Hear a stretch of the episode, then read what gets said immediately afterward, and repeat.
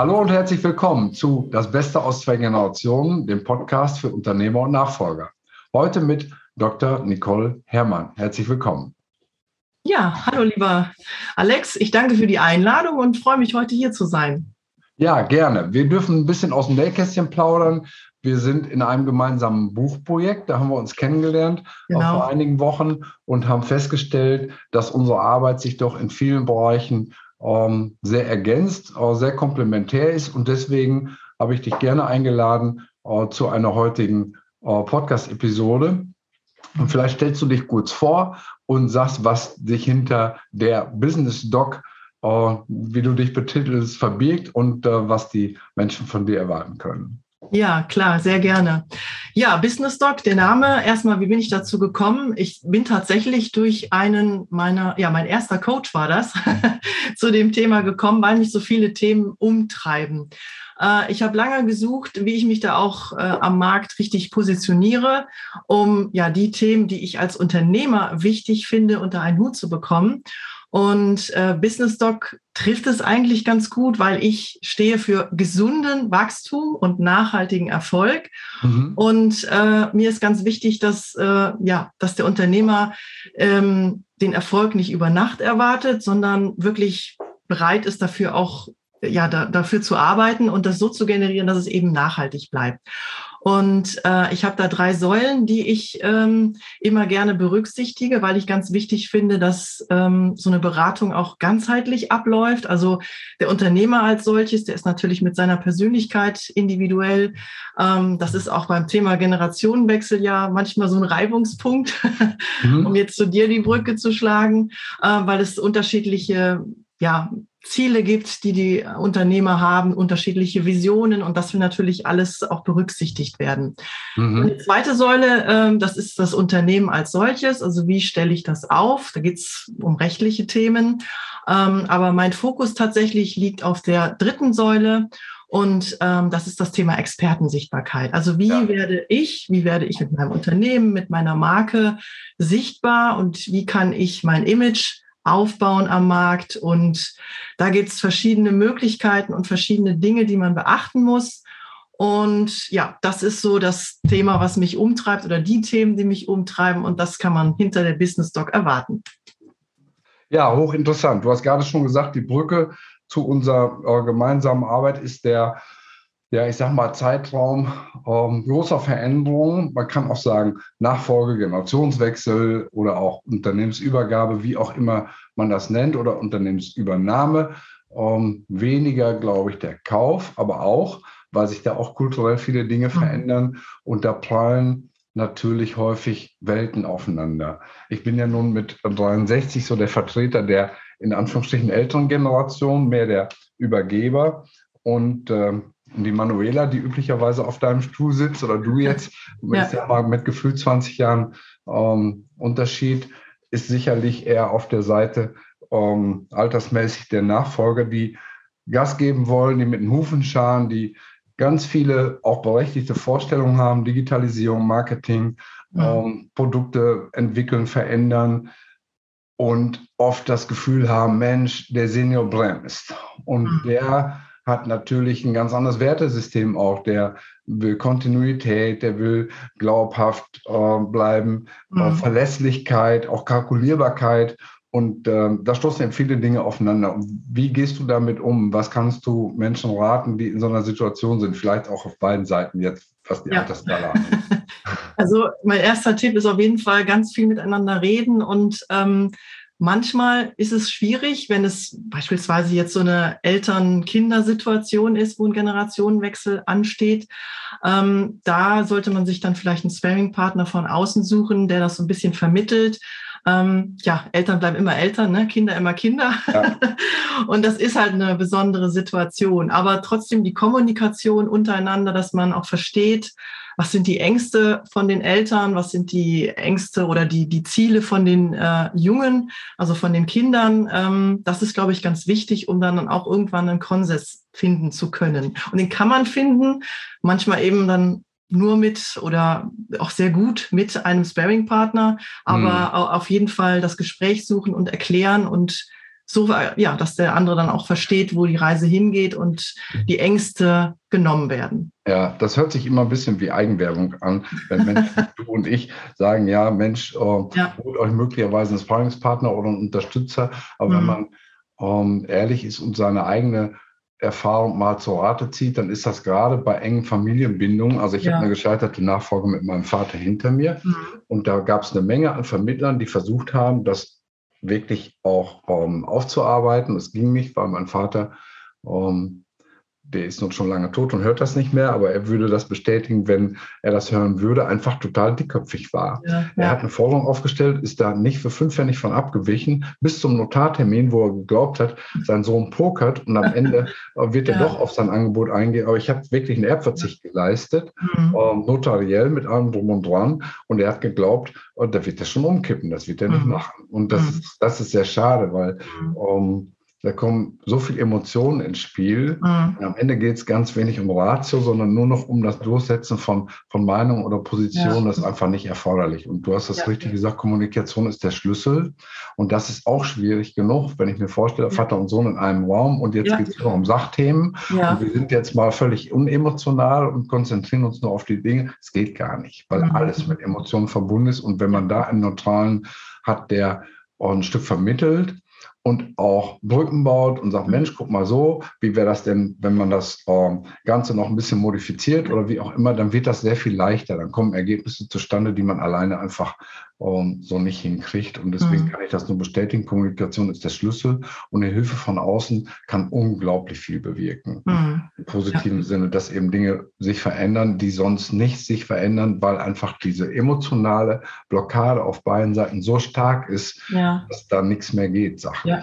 Ja, ja, genau. Da braucht man einfach so eine vermittelnde Person, die auch vielleicht nochmal den einzelnen Parteien darlegt, warum da manche Ängste entstehen, warum manche Ziele vielleicht auch gut sind und äh, auch Veränderung gut ist.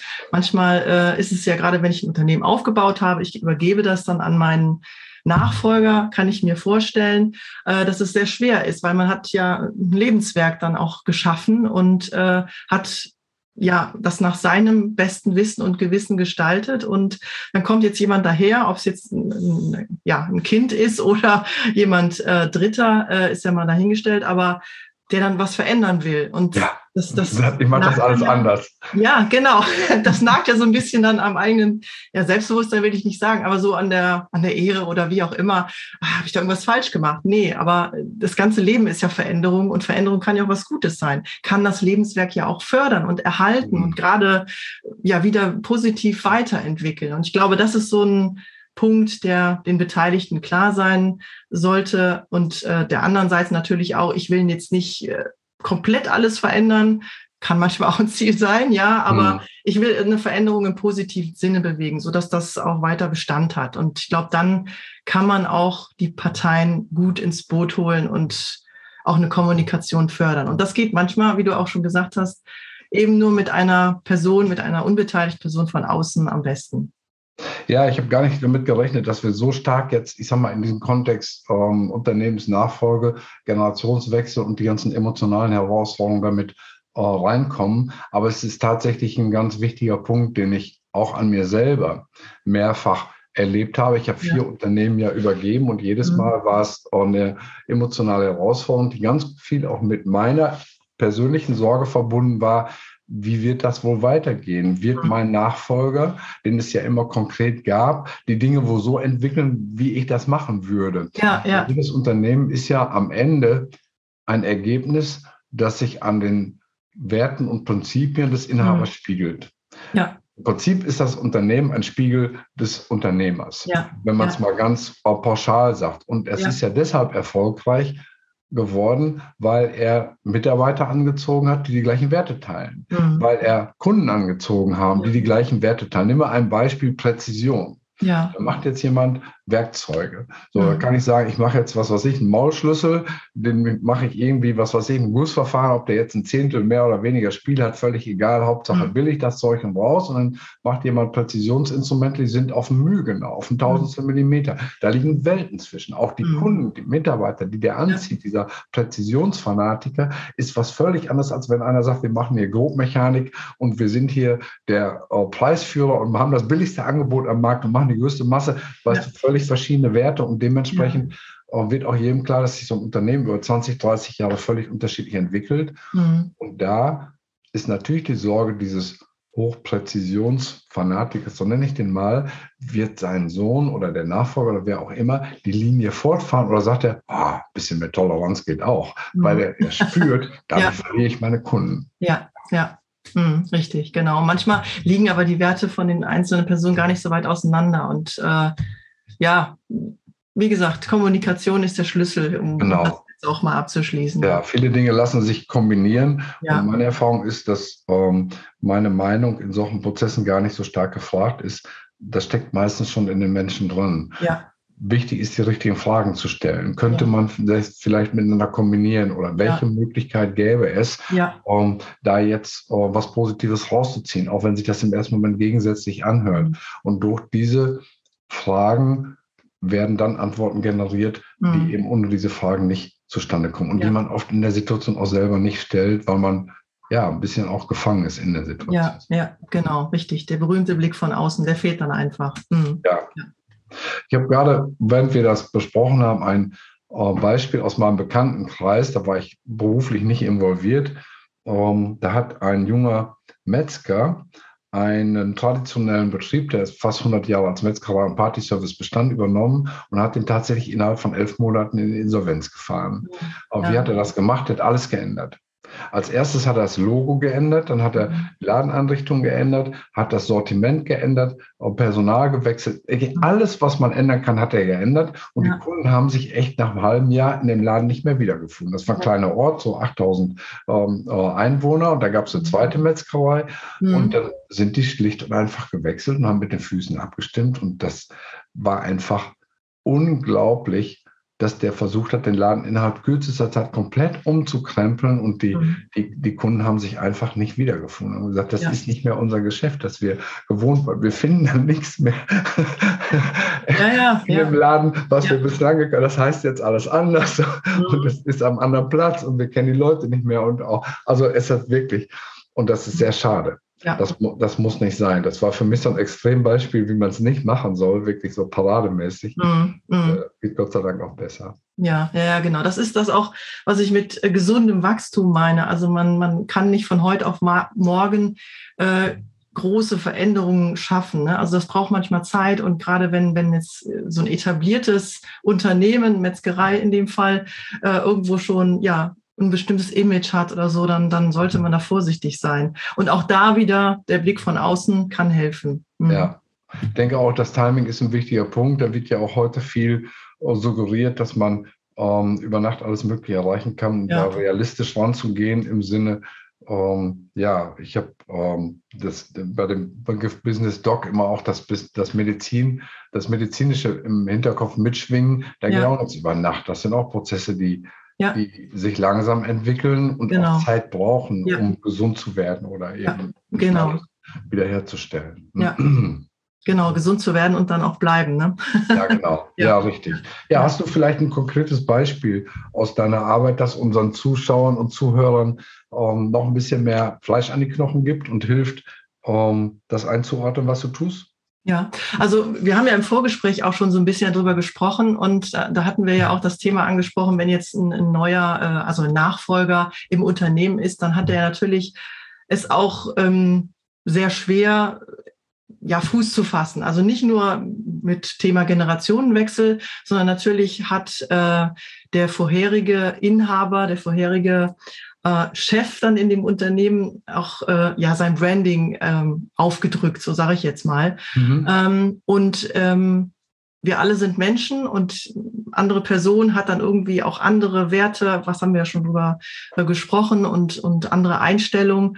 Ähm, und das ist, glaube ich, schwer rüberzubringen. Also sowohl im Unternehmen an die Mitarbeiter, ähm, es sei denn, man ist damit aufgewachsen, dann ist man natürlich auch schon gewissermaßen bekannt, aber immer noch der Sohn oder die Tochter von dem Inhaber oder der Nachfolger, eben nicht der, der es bisher gemacht hat. Mhm. Aber auch nach außen hin ähm, kann das manchmal zu Reputationsverlust führen. Und ähm, um jetzt die Brücke zu schlagen zu meinen Themen, ähm, ich ja, ich bin ja, ja so ein Thema mit dem Thema Buch unterwegs und das finde ich eine sehr gute Möglichkeit, wo man ähm, direkt seine Werte, seine Einstellung und auch ähm, seine Ziele darlegen kann, auch für Dritte und auch so ein bisschen näher bringen kann, wofür man steht, äh, was jetzt für Veränderungen angedacht sind, dass man einfach ähm, diese Umstrukturierung so ein bisschen leichter verständlich nach außen macht. Also ist egal, ob es jetzt für die Mitarbeiter oder für Dritte ist, für Kunden des Unternehmens oder andere Geschäftspartner. Und wenn man sich als Nachfolger mit einem Buch beschäftigt, dann geht man nochmal ganz anders an seine Themen ran. Und das finde ich ganz mhm. wichtig, weil mhm. man ähm, hat natürlich Ideen, aber es ist was anderes, die zu Papier zu bringen und wirklich geordnet äh, für sich mal aufzuschreiben. Das würde ich dann auch jedem empfehlen.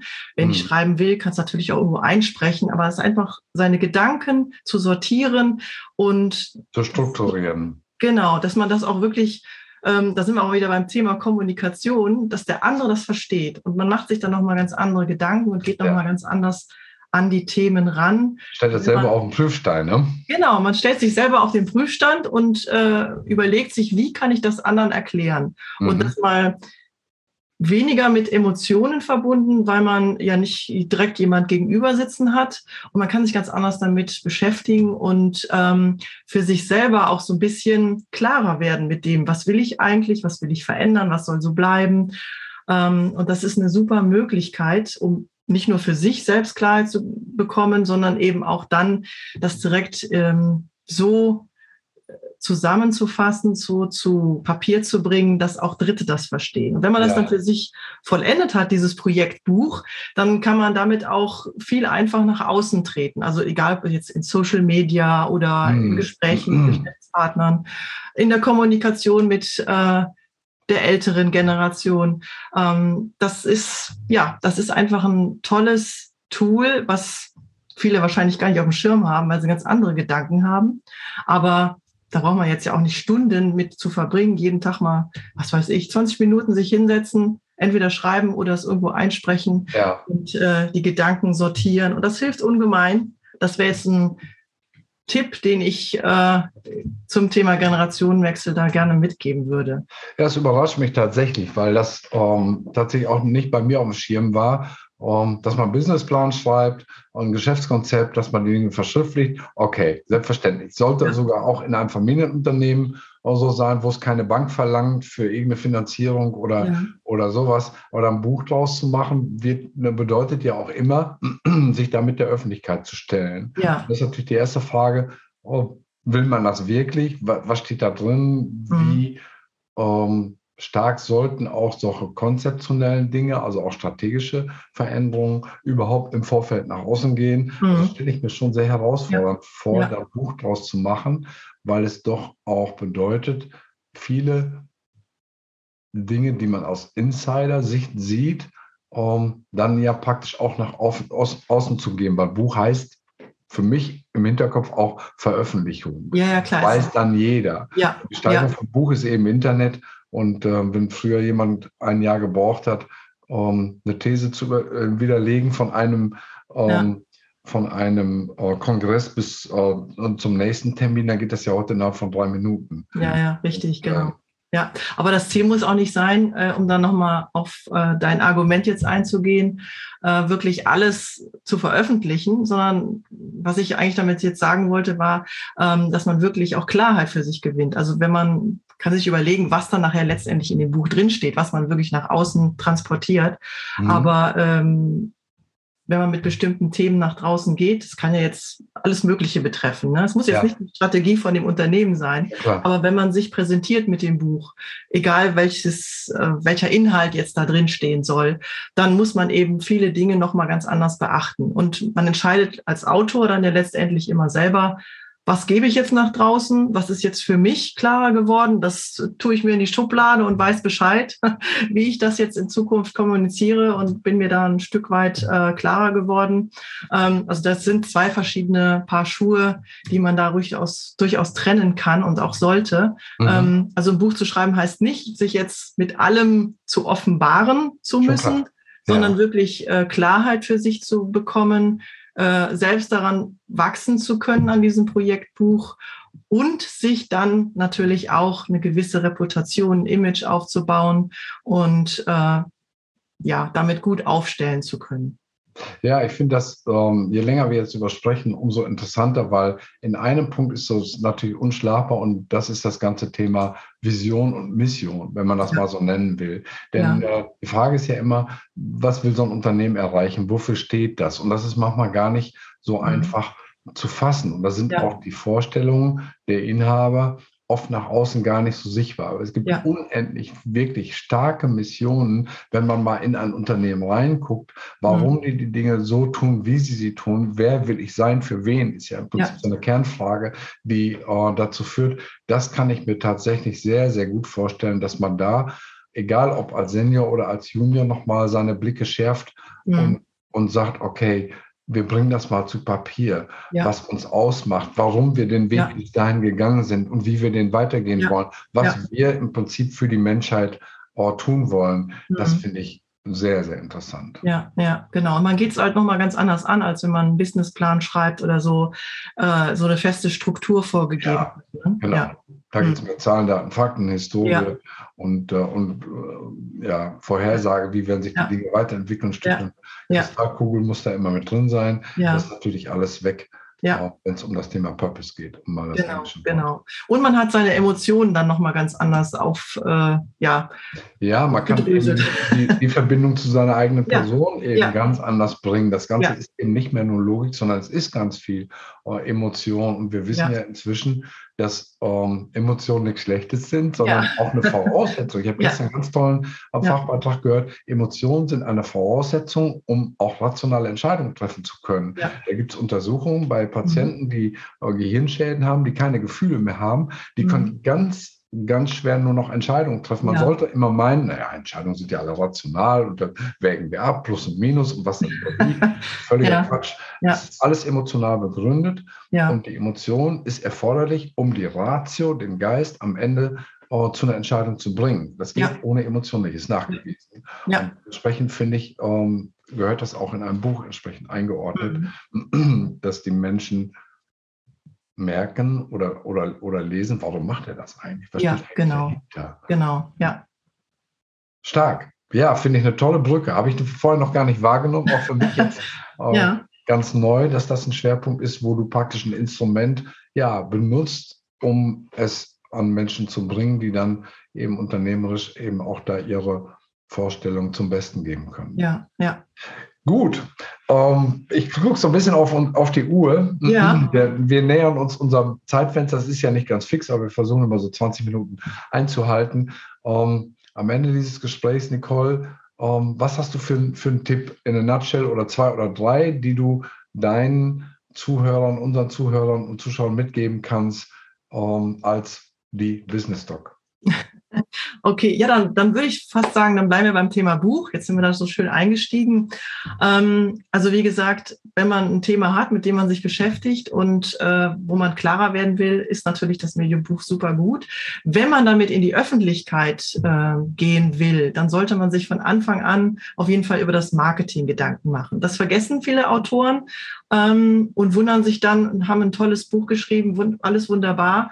Ähm, aber es kommt dann nicht äh, wirklich in den Umsatz und nicht in die Sichtbarkeit, die sie sich vielleicht wünschen. Deswegen Marketing ist so ein Thema von Anfang an mit berücksichtigen.